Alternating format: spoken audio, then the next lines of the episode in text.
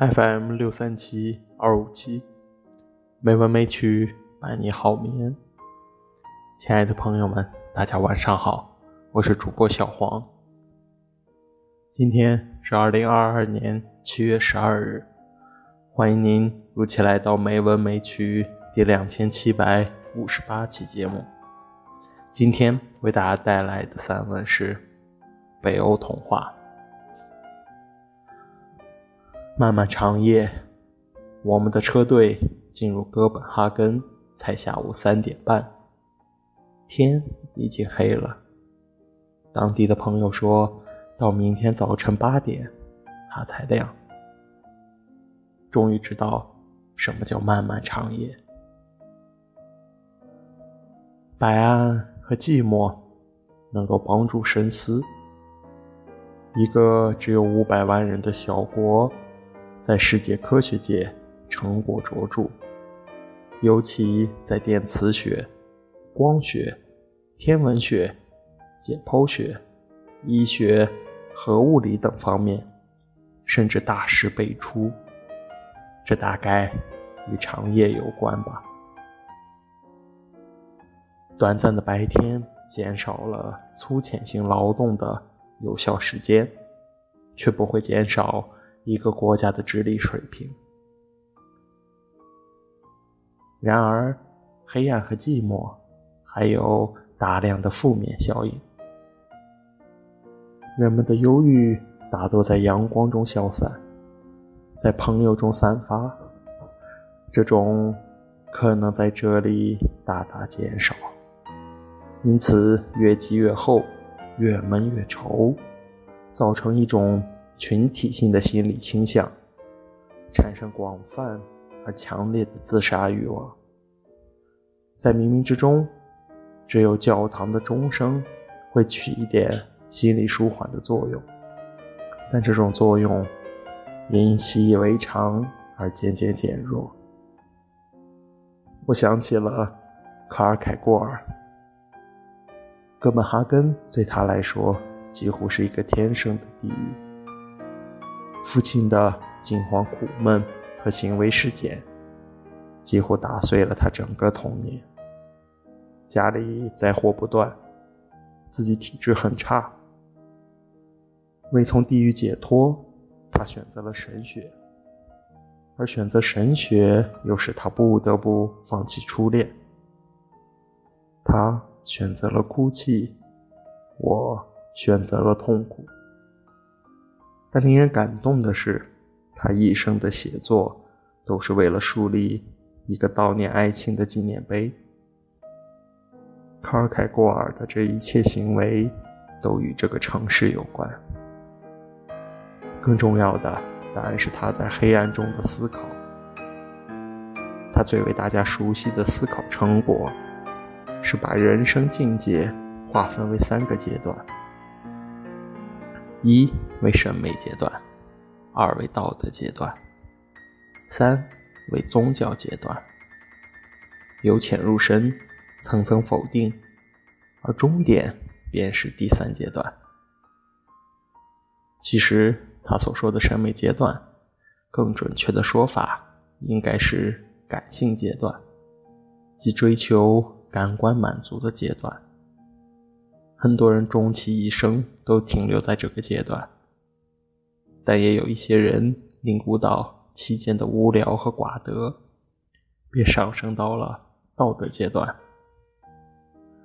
人在道德阶段是非分明，行为完美，无瑕可击，但更多的出于一种外在规范，一种自我克制，因此。必然因压抑天性而陷入痛苦。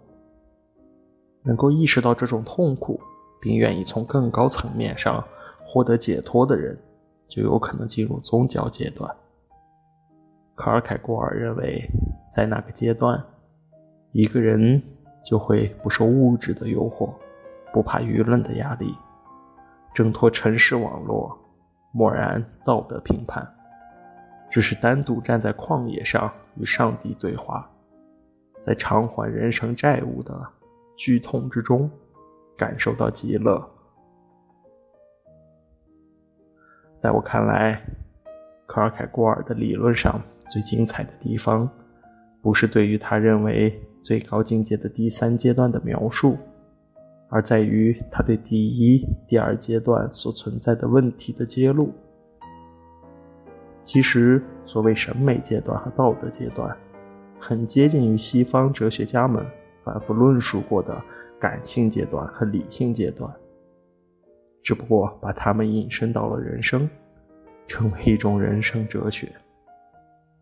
西方哲学家早就指出过，感性的片面性和理性的片面性，由它贴合到人生过程中来具体阐述，有力地说明了那两种人生状态的致命弊病。因此，他所说的宗教阶段，实际上。只是为从两种人生状态中奔逃出来的人指出一块空地，这块空地上应该没有原先的弊病了，但它究竟是什么，却又只能是抒情性、憧憬性的描述。能腾出这么一块空地就很不容易，我们不能苛求他在那里建造什么样的神学楼宇或哲学楼宇。比这一点更值得我们珍视的是，卡尔凯郭尔指出了人们在三个阶段面前的可选择状态。三个阶段不是每个人都依次排列、循序渐进，它只供选择，而且这种选择时时存在、处处存在。一个因选择的差异而跳跃性的进入不同的人生境界。期间距离可以判若天壤，不难看出他的这种主张已经有了存在主义哲学的萌芽。因此，后世的存在主义哲学家们总要把卡尔凯郭尔列为前辈，甚至称他为精神上的父亲。可惜，当他还活在哥本哈根的时候。一切都非常糟糕。这位伟大的哲学家只活到四十二岁，在他生命的最后也最重要的几年里，可谓心力交瘁。他是虔诚的基督徒，但越虔诚越厌倦丹麦教会的诸多弊端，因此终于与教会决裂。一般市民只相信教会。就是信仰所在，于是也就随之引起了亲朋好友，包括唯一的哥哥与他的决裂，使他空前孤独。另一件事情是，这位大哲学家不幸与哥本哈根一家谁也惹不起的攻陷性小报发生了摩擦。哲学家当然寸步不让。小报则恨不得有这么一个学者与他们纠缠，于是，一片混战。遗憾的是，一般市民只相信小报起哄式的谣言和诽谤，于是反倒是他成了市民心目中第一恶棍流氓。我对着床下黑黝黝的哥本哈根想，卡尔凯郭尔。遇到的具体对手是两个，一是教会，二是小报。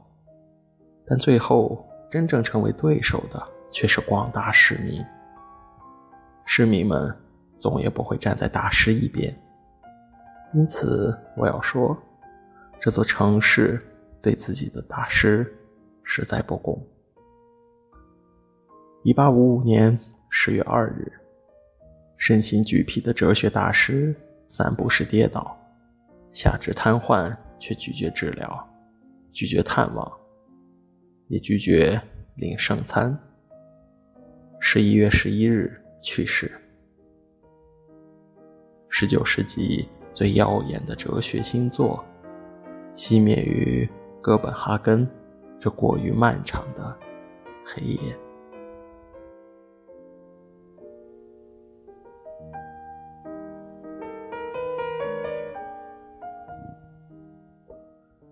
今天的配乐是肖邦的钢琴曲，希望这优美的音乐能够伴你好眠。今天的节目就到这里了，感谢你的收听，亲爱的朋友们，大家晚安。